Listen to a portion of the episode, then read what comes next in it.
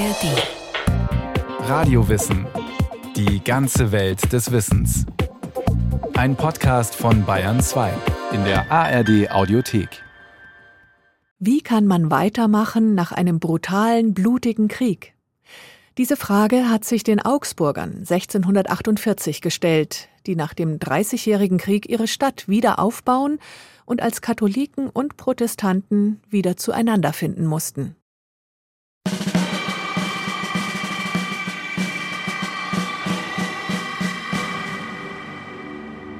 Am 24. Oktober 1648 herrscht endlich Frieden.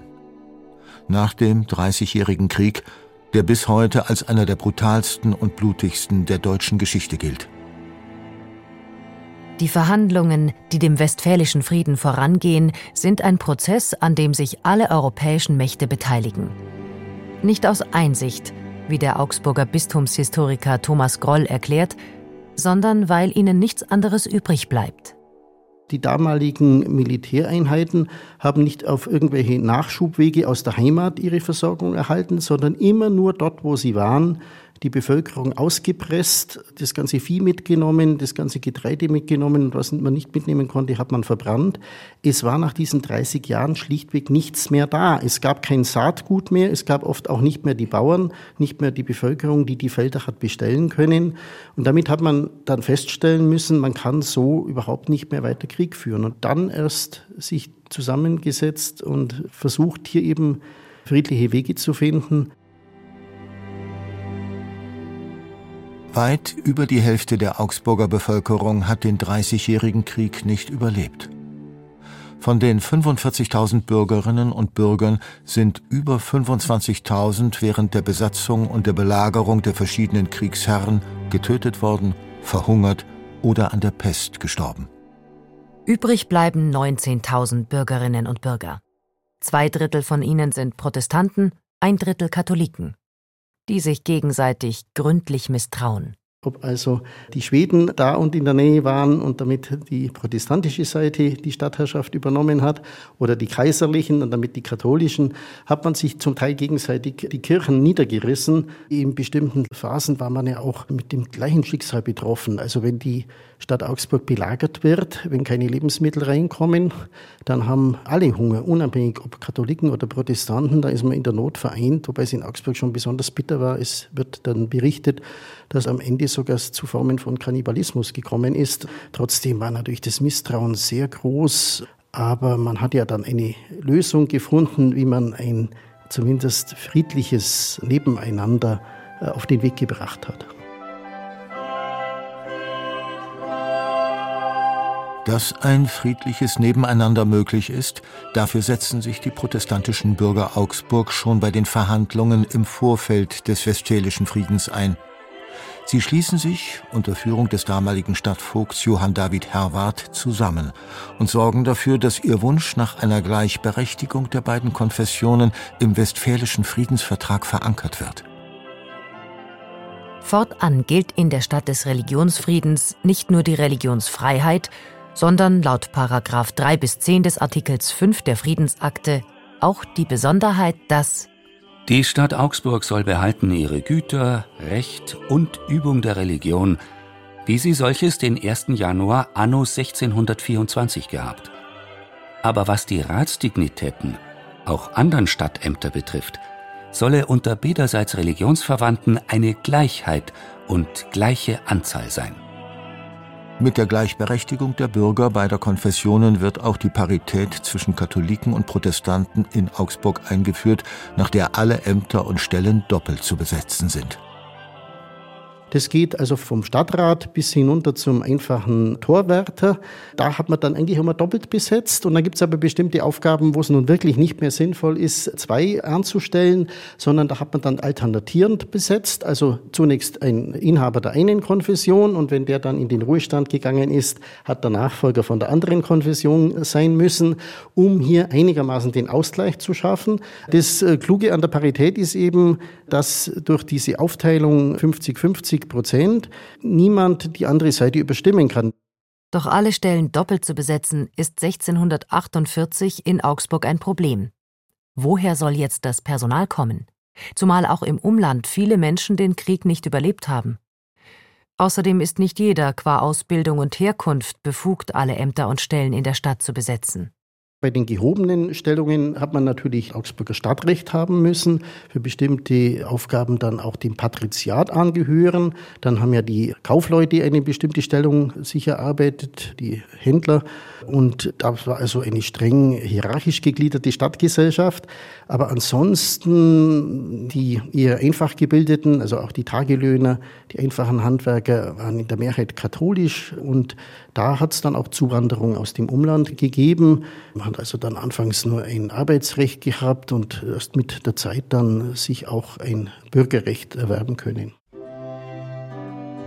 Einerseits beginnt die Augsburger Stadtgesellschaft in einem streng geregelten Nebeneinander schnell wieder miteinander zu leben. Denn es entsteht ein gemeinsamer Alltag, der laut dem Historiker Etienne François unweigerlich zueinander führt.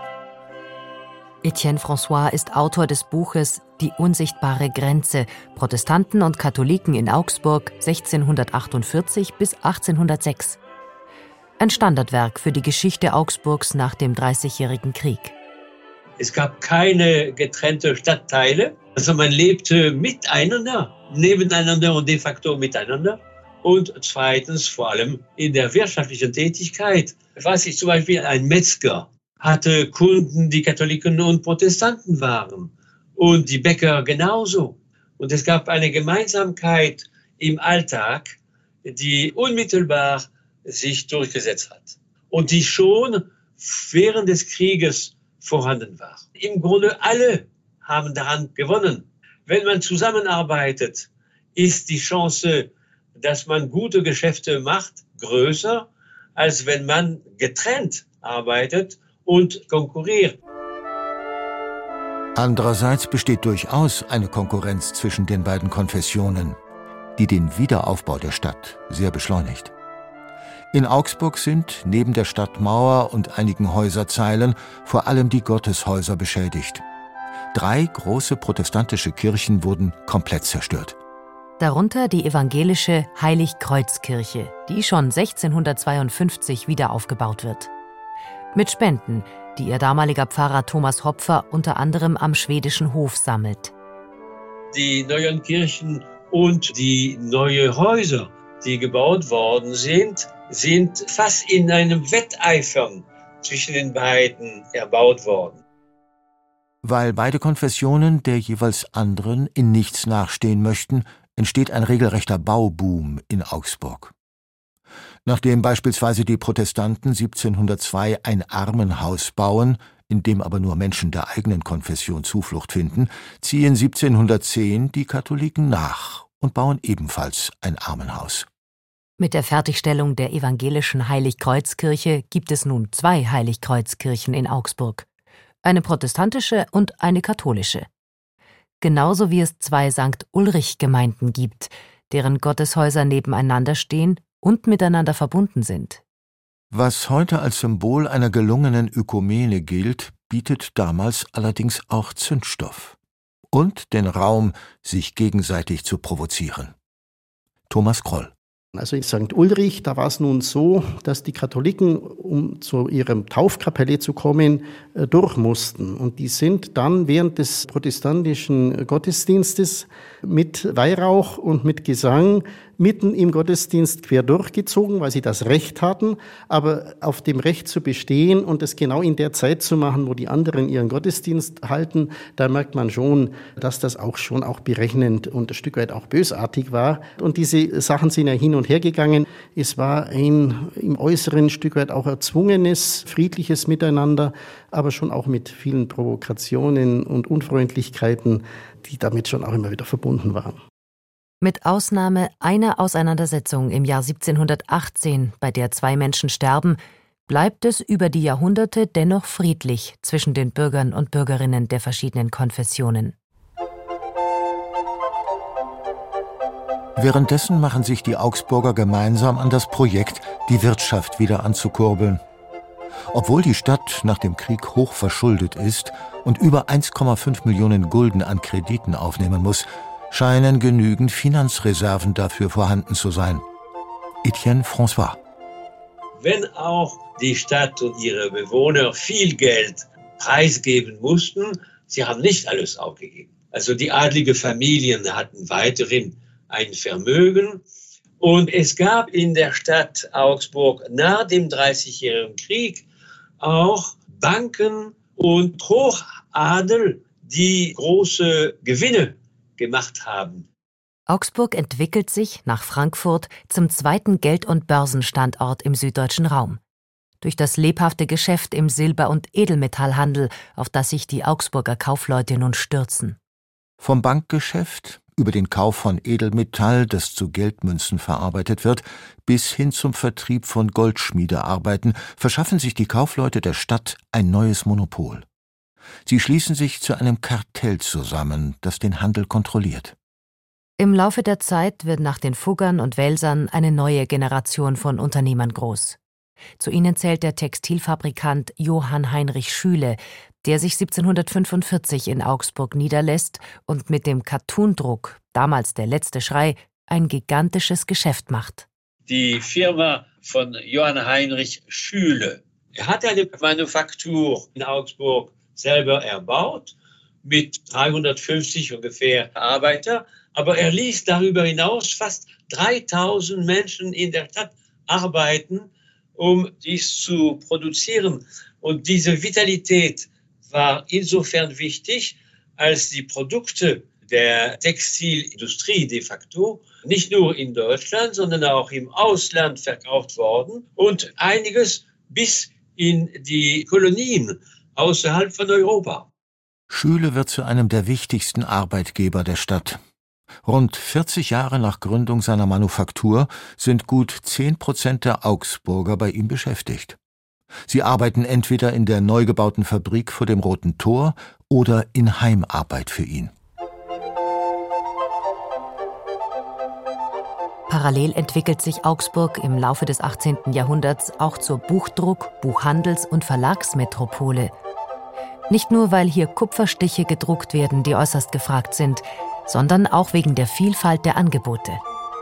Vom einfachen Stich, der an Wallfahrtsstätten verkauft werden kann, bis hin zu Kunstbüchern wird alles hergestellt, was dem Geschmack der Zeit entspricht und sich unter anderem auf den Buchmessen in Leipzig und Frankfurt feilbieten lässt. Augsburg ist bis zum Ende des 18. Jahrhunderts der erste Verlagspunkt in Süddeutschland, aktiver als Nürnberg zum Beispiel in der Hinsicht. Dass es dort Katholiken und Protestanten gab, ist auch ein Vorteil, denn jeder hat seine Kundschaft und die Protestanten kümmern sich um die protestantische Kundschaft und die Katholiken um die katholische Kundschaft. Und das ergänzt sich. Die evangelischen Bürger kaufen ihre Lektüre vom protestantischen Verlag, die katholischen von ihren eigenen Verlegern. 1740 gibt es sieben evangelische und sieben katholische Drucker in Augsburg. Auch in diesem Bereich herrscht also Parität.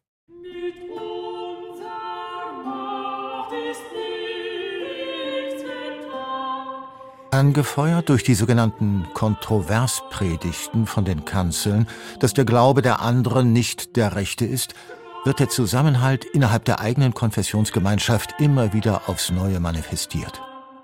Die Predigten lassen dabei weder Polemik noch Klischees aus.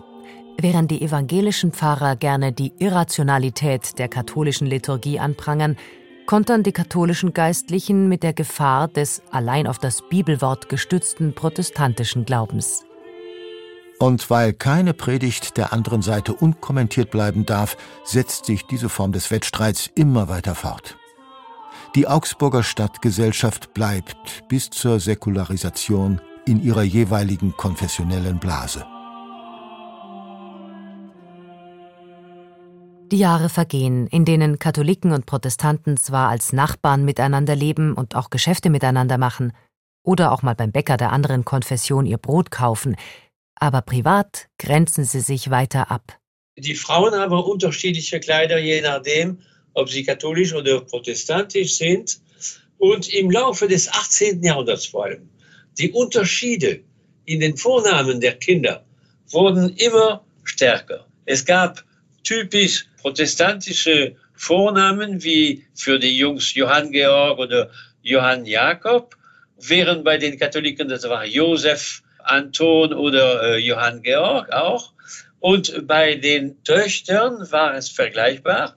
Bei den Protestantinnen Maria Barbara oder Anne Katharina und bei den Katholiken Maria Anna und Maria Theresia. Und mit dem Vorname merkte man sofort, dass ein Kind und später ein Erwachsene zu der einen oder zu der anderen Gruppe gehört. Vor allem an der Zahl der Eheschließungen lässt sich die Abgrenzung beider Konfessionen voneinander deutlich ablesen. Es gab ganz wenige Mischehen, obwohl das juristisch möglich war. Und es gab auch ganz wenige Konvertierungen von einer Konfession zu der anderen mit den Angaben über die Eheschließungen. Am Ende, im letzten Drittel des 18. Jahrhunderts, habe ich nur ein Prozent an Mischehen gefunden. Nur ein Prozent. Dass so wenig Mischehen geschlossen werden, liegt in erster Linie an dem immensen Druck innerhalb der Familien, die es nicht nur in Augsburg bis ins 19. Jahrhundert hinein strikt ablehnen, wenn der Sohn oder die Tochter einen Partner der anderen Konfession heiraten will. Wer sich dennoch traut, riskiert, von der eigenen Verwandtschaft verstoßen oder enterbt zu werden – und mit vielen Schwierigkeiten klarkommen zu müssen, wie Thomas Groll ausführt. Das ist wirklich ganz massiv, dass das nicht akzeptiert war, diese gemischten Ehen. Und da haben sich die Kirchen dann nicht verständigen können. Da hat dann auch der Landesherr oft dann nochmal eingreifen müssen. Was macht man denn? In welchem Konfession werden die Kinder getauft? Und da gibt es dann ganz kreative Lösungen. Im habsburgischen Bereich sind die Buben dann so wie der Vater getauft worden und die Mädchen wie die Mutter. Es gibt auch so alternierende Modelle, das also einmal katholisch und dann einmal evangelisch und so. Das ist einfach schwierig. Da hat man sich nicht recht damit umgehen, trauen und können. Abgesehen davon sind die Augsburger zutiefst überzeugt von ihrem einen gemeinsamen Credo, das da lautet: Es gab ein großer Grundsatz für alle in Augsburg und gemeinsam bei den Protestanten und Katholiken, man soll in jenem Glauben leben und sterben, in dem man geboren ist. Für Reisende, die Ende des 18. Jahrhunderts nach Augsburg kommen, bietet dieser Grundsatz eher Anlass zu Spott. Aufklärer wie Friedrich Nicolai oder Johann Petzel kritisieren in ihren Berichten, dass die strenge Wahrung der Parität wenig mit Toleranz und religiöser Freiheit zu tun hat. Thomas Kroll man erlebt schon eine Entwicklung, also noch einmal durch die Aufklärung, wo man manches hinterfragt hat, wenn die von außen gekommen sind nach Augsburg und eben gesehen haben, dass alles doppelt besetzt war, dass es also eine katholische Bäckerei und eine evangelische Bäckerei gibt, die aber genau das gleiche Brot gebacken haben dass das Ganze auch sehr teuer ist und sehr aufwendig ist und eigentlich wirtschaftlich nicht sinnvoll ist. All diese Dinge hat man dann schon auch miteinander erkannt. Und es wäre jetzt doch interessant, wenn nicht ohnehin von außen dann diese neuen Verhältnisse gekommen wären durch den neuen bayerischen Staat, ob man nicht auch die Kraft gehabt hätte, selber festzustellen, da müssen wir auch die Parität noch einmal neu anschauen. Das hat sich überlebt. Das Prinzip der Parität endet, als der Rat der Freien Reichsstadt Augsburg am 4. März 1806 aufgelöst wird und die Stadt ab Juli 1806 im Königreich Bayern aufgeht. Zu diesem Zeitpunkt leben 33.000 Bürger und Bürgerinnen in der Stadt. Immer noch nicht so viele wie vor dem Dreißigjährigen Krieg. Das Verhältnis der Konfessionszugehörigkeit hat sich inzwischen umgekehrt. Zwei Drittel sind Katholiken, nur noch ein Drittel Protestanten. Mehr als 150 Jahre haben diese Menschen friedlich zusammengelebt. Ich glaube doch, dass das Verständnis schon sehr groß war, dass das für viele Jahrzehnte ein guter Weg war, aber dass es nicht der wirkliche Weg eines Miteinander hat sein können. Menschen können gleichzeitig nebeneinander und miteinander friedlich leben, solange alle die gleichen Rechte haben. Ein Prinzip, das für Etienne François bis heute seine Gültigkeit nicht verloren hat. Ja, insofern, als wir ganz Ähnliches haben auf europäischer Ebene. Jeder Bewohner von Europa ist ein europäischer Bürger oder Bürgerin und gleichzeitig ist er Bürger eines Landes. Das ist durchaus vergleichbar auf eine ganz andere natürlich Ebene mit dem, was damals passierte. Das heißt, man lebt nebeneinander und miteinander. Unmittelbar nach dem Dreißigjährigen Krieg sind die Protestanten in der Mehrheit. Und es gibt ungefähr 35 Prozent Katholiken. Am Ende des 18. Jahrhunderts gibt es eine Mehrheit von Katholiken und eine Minderheit von Protestanten. Aber da sie als Gruppen gleich sind, mit den gleichen Rechten, mit den gleichen Möglichkeiten, das gleicht aus die Unterschiede und erlaubt ein friedliches Zusammenleben. Ulrike Beck über Augsburg nach dem Dreißigjährigen Krieg. Das Trauma dieses Religionskrieges hat Johann Jakob Christoph von Grimmelshausen in seinem abenteuerlichen Simplicissimus Teutsch beschrieben. Dazu gäbe es auch eine Radiowissen-Folge. Simplicius Simplicissimus, das Werk des Grimmelshausen. Zu finden in der ARD Audiothek und überall, wo es Podcasts gibt.